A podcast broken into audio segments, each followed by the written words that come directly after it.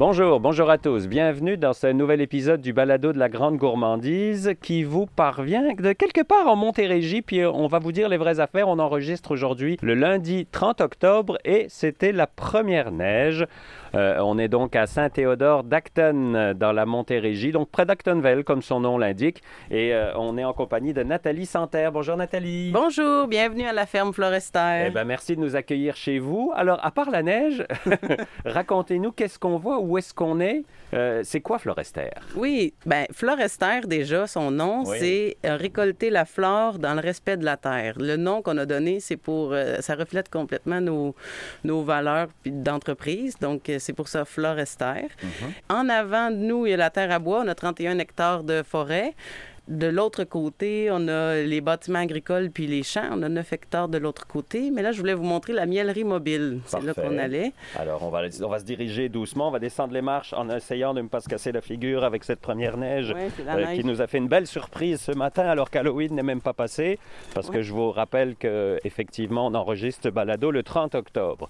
Donc, la miellerie mobile, en fait, c'était pour répondre à un besoin. Vous ne trouviez pas ce que vous vouliez? Oui. euh, donc, vous l'avez créé vous-même, tout simplement. Oui, quand j'ai fait mon cours euh, en apiculture, je me disais ça serait simple si quelqu'un pouvait venir au lieu de m'équiper avec tout l'équipement, les centrifugeuses, les bacs. Je me suis dit, mes premières années, j'aimerais ça euh, Mhm. avoir ça. Puis j'ai pas trouvé nulle part au Québec, mais il y en avait en Europe. Donc Ouais. euh, je me suis dit on va la créer. Puis ça pourrait être quelque chose aussi un service offert aux autres apiculteurs ouais. qui démarrent parce qu'il y a quand même un engouement pour l'apiculture. Donc là, c'est une remarque, en fait. hein, Oui, c'est une remorque qu'on a aménagée, mais en alimentaire, un peu comme ça pourrait être une cantine Oui, ou une autre cantine chose. mobile, c'est ça, oui. Tout est recouvert. euh, OK, oui, c'est vraiment... euh, c'est ma PAC. C'est ma Il PAC. n'y a pas le choix.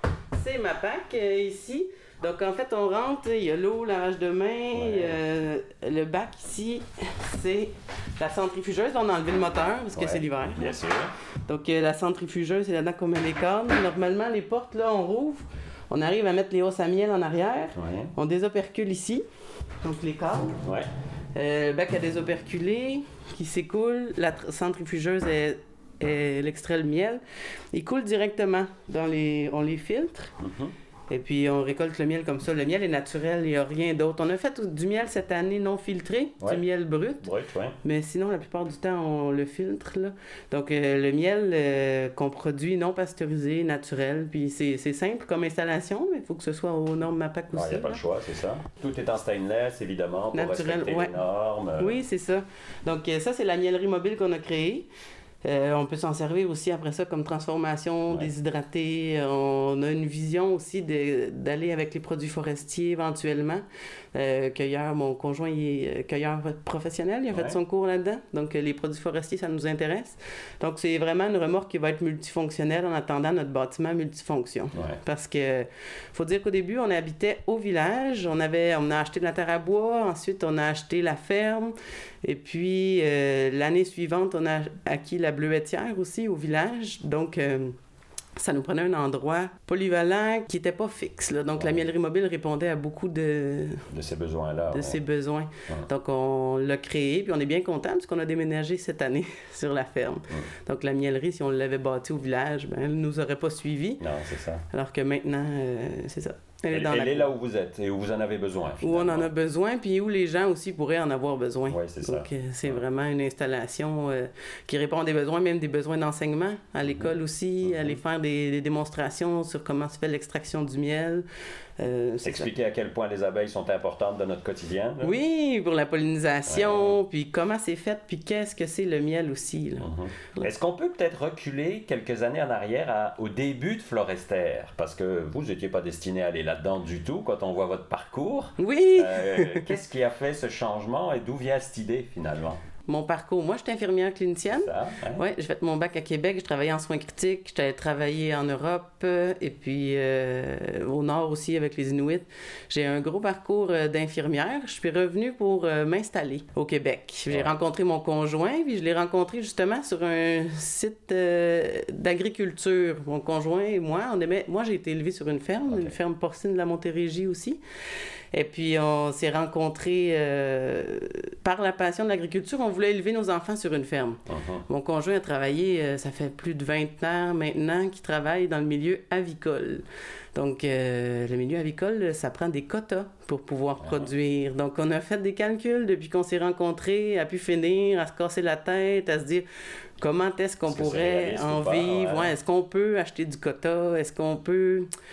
Ben, c'est difficile. c'est c'est difficile de partir. Que- mais notre vision était là quand même depuis le début, fonder notre famille sur une ferme. Donc, euh, on a commencé, puis on regardait ce qui nous intéressait. Moi, euh, les abeilles, ça m'intéressait beaucoup. J'ai dit, tiens, je vais faire un petit cours juste pour voir euh, en même temps qu'en étant infirmière. J'ai fait mon cours là-dedans. Puis je me suis rendu compte que c'était vraiment passionnant. Puis nous deux, on a un tempérament calme, là, mon conjoint et moi. Tu sais, ça nous allait quand même très bien. Puis mon conjoint, il a dit au début, ah, tu peux aller là-dedans, mais moi, j'aime pas ça le miel. On trouvait ça drôle. J'ai dit, c'est pas grave, je vais faire mon cours. Puis là, à la fin du cours, il a dit, ah, il faut que vous ayez deux ruches cette année. Je me suis dit, oh, j'aurai pas deux ruches cette année. Tu sais, j'avais déjà un enfant, puis le, le travail. Puis j'ai dit, ah, ben, on l'essaye. Tu sais. Puis mon conjoint, finalement, il adore Il le adore miel. ouais. Il n'avait pas goûté le miel. Il avait c'est pas ça? goûté le miel naturel. Puis notre miel est vraiment C'est pas très le miel fin. d'épicerie, là, on s'entend. Non, non. Puis nous, on fait une extraction par saison. C'est qu'on va rechercher, on essaie d'aller chercher euh, le goût des fleurs parce que du printemps, l'été, de l'automne, nous qu'on fait, puis notre, notre miel d'hiver, c'est le miel baraté, le Ouais, miel crémeux. On l'a appelé comme ça parce qu'il est cristallisé fin, un peu comme les cristaux de neige qu'on voit. Donc on l'a appelé notre miel d'hiver, mais en allant chercher toutes ces floraisons-là, le goût est vraiment. euh, Il n'y a pas le goût amer, ça. qu'il y a euh, à l'épicerie. Il est vraiment doux, fin. de la puis- fleur. Oui, Le sucre oui, la oui. fleur, Le ouais. miel d'automne, notre miel d'automne est très, très floral. Mhm. C'est son préféré d'ailleurs, mais c'est ça. On- il n'avait pas découvert ça, avant. il a découvert qu'il aimait le miel. Il a découvert qu'il aimait le miel. C'est ce qu'on fait dans les marchés. On fait goûter notre miel, puis les gens, souvent, il y a une lumière qui s'allume dans leurs yeux. Là.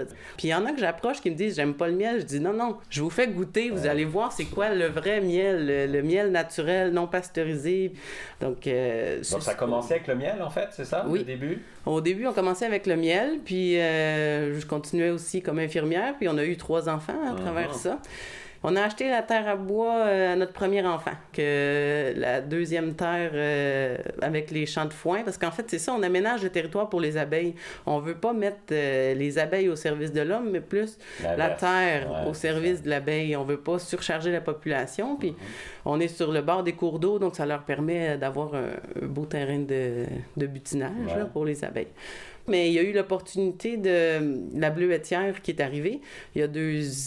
deux ben, ça fait un an et demi, en fait. Mhm. Moi, j'étais enceinte du troisième, j'étais à huit mois de grossesse, j'ai vu ça passer, la location de la bleuetière, j'ai envoyé ça à mon conjoint, j'ai dit « Ah, ça serait bon! Tiens, euh, je t'ai trouvé une job. un point de vente au village, ça serait parfait. Puis là, on s'est dit, j'ai téléphoné, puis elle m'a dit, ah, il y a déjà quelqu'un qui le prend. J'ai dit, c'est parfait.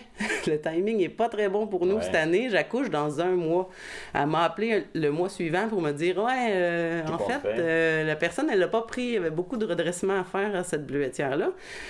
Donc, on est allé visiter. J'avais neuf mois de grossesse. J'étais à terme. là. Puis, euh, j'ai dit, vous me laissez accoucher euh, avant qu'on rende notre décision. Un coup que je finissais en césarienne. Ils ont dit, ah, pas de problème, là. euh, Prends ton temps, mais euh, la saison des bleuets, c'est en juillet. Oui, c'est ça. Fait que début juin, on a dit, bon, on la prend. On la prend en essai. Donc, la première année, j'étais juste présente avec le bébé, puis euh, on a été ouvert, mais c'était euh, en transition, là, une année de transition. Cette année, on a, j'ai tout euh, taillé les plants, enlevé les branches mortes, euh, On, enlevé on tout parle ce d'une ancienne bleuetière, hein, vous disiez, on Ouais, en parlait ouais, quand, en arrivant hors, hors d'onde, que c'est une bleuetière qu'elle a depuis plusieurs dizaines d'années. hein. Oui, oui, elle a été plantée. Il y en a même qui m'ont dit 50, là, mais tu sais, c'est de 30 à 50 ans, les Ok. plants. On- Ils sont... il, y a, il y a des plants qui sont plus grands que moi. Là. Je, Ok. cueille, euh, je tire sur les branches. Fait que c'est des vraiment gros plants. Puis même si on retransplantait ça, les racines, là, elles survivraient pas. Là. C'est des vieux plants. euh, puis ça fait que naturellement, ils donnent des gros bleuets. La bleuetière, quand on l'a visitée, là, c'était parfait. Elle est en pente. euh, on a une primeur à chaque année, les bleuets. Là, le 8 juillet, on, on ouvre toujours la bleuetière, au moins une semaine avant les autres. Parce qu'il y a un microclimat au village. C'est ça qu'on a appris avec les, les propriétaires. là. Mhm. Il y a vraiment, la bleuetière est en pente, il y a une chute de froid. Tu sais, il y a eu beaucoup de gel au printemps cette année. La bleuetière n'a pas gelé chez nous. Puis euh, les plants sont bons, on arrive à faire des bleuets tôt, puis des gros bleuets aussi, euh, de par le sol, qu'on n'a pas besoin d'ajouter rien. Donc la bleuetière, on regarde pour la, la mettre en bio aussi. Nous, c'est ce qui nous touche. c'est pour ça, l'évolution, c'est un peu l'évolution de la ferme. On veut une ferme diversifiée pour vendre des produits directement de la ferme à la table, puis des produits diversifiés. Ce qu'on veut faire, c'est avoir un peu, euh, on occupe toutes les saisons. Il y a les, les abeilles qui sont là, c'est sûr, il y a du travail au printemps, la bleuetière, l'été, les poulets de grains. L'année prochaine, on veut faire euh, canard pintade. Donc, euh, tu sais, les- la volaille reste là. Mon conjoint est passionné de volaille, puis Ouais. en fait depuis plus de 20 ans. On va aller vers le hors quota, puis euh, des produits qui sont peut-être plus... Des produits de qualité Ouais, qui vont ouais. être bons, qui vont être locaux, puis qui vont être aussi abordables. Il y a des parties qu'on veut certifier bio, mais pour le reste, euh, tout est écologique. Puis ce qu'on fait, c'est pour nos générations, puis les générations futures, là, nos enfants. Moi, j'ai- j'aime ça, là, qu'ils travaillent avec moi, puis on travaille pas de gants, puis ils mangent des bleuets, euh, on est dehors, Sans puis c'est ça. Ils vont cueillir euh, pas de pesticides, pas d'insecticides euh, pour les abeilles. En fait, on n'invente rien, là, c'est les fermes d'avant. Ça. Les abeilles sont là pour polliniser les champs. Quand les champs sont pollinisés, on ramasse le foin. Le foin, on va leur donner aux animaux. Éventuellement, on va avoir des animaux Mhm. dans, dans, la- dans le bâtiment aussi, ou à l'extérieur pour redonner le foin, pour que le fumier vienne réengraisser le sol. Donc, c'est juste une ferme d'antan qui... On revient à la base finalement. hein. Ben exactement. qui On veut faire manger les gens euh, bien comme nous, comme nos enfants, comme on aimerait manger. Donc, euh, mon conjoint travaille encore à temps plein, puis moi, je suis euh, présentement là en congé sans solde. Là, donc, ça nous permet de démarrer la ferme Ah là, oui, pour éventuellement en vivre. Là. Alors justement, ces produits-là, alors bon, on parlera pas des bleuets parce que là, octobre-novembre, c'est sûr que c'est terminé. Mais on a des bleuets congelés. Congelés, c'est On a des bleuets les- congelés les gens qui vendre. veulent goûter, justement, qui veulent acheter les bleuets congelés, le miel, etc., etc où est-ce qu'on peut se rendre? Comment ça Ben, fonctionne? Présentement, ben, toujours sur appel. Là. Euh, si vous appelez, si vous m'écrivez, c'est moi qui réponds, Nathalie. Donc, euh, ça, c'est simple à la ferme. Euh, sinon, on est en vente à certaines places, comme le Carnet Noir Actonville, Ouais. le Coteau des Artisans. C'est sur l'été au camping. Il y a plus de places l'été. Sinon, on est dans les marchés. Il nous reste quelques marchés de Noël. Ouais. Mais, comme Mais je- sinon, on va voir sur votre site internet, vos réseaux sociaux, on vous écrit, puis Oui. on prend rendez-vous. Et il faut juste m'écrire. Il est écrit. ça. On- mon site, n'est pas transactionnel parce que je suis pas rendu. Ouais. euh, on n'a pas énormément de stock non plus pour Mhm. dire on va expédier. Là. Tout est quand même écoulé localement. Il nous reste des poulets de grains aussi pour les fêtes. On fait des poulets Mhm. cette année. Donc, ils sortent le 9 novembre, nos poulets. Donc, il suffit de vous suivre sur les réseaux, votre site internet, on va voir tout ça. Exactement. Moi, je mets à chaque fois que j'ai un nouveau produit, je le mets sur Internet, sur Mhm. Facebook, puis euh, le site Internet aussi qui est là. C'est moi qui, c'est moi qui le gère. Donc, euh, c'est vraiment une entreprise familiale, locale. C'est ce qu'on veut, être directement de la ferme à la table. là. Donc, euh, dans le respect de la terre. C'est, c'est Florester. Florester, alors facile à trouver, allez taper ça sur euh, site internet, réseaux sociaux, sur votre moteur de recherche préféré.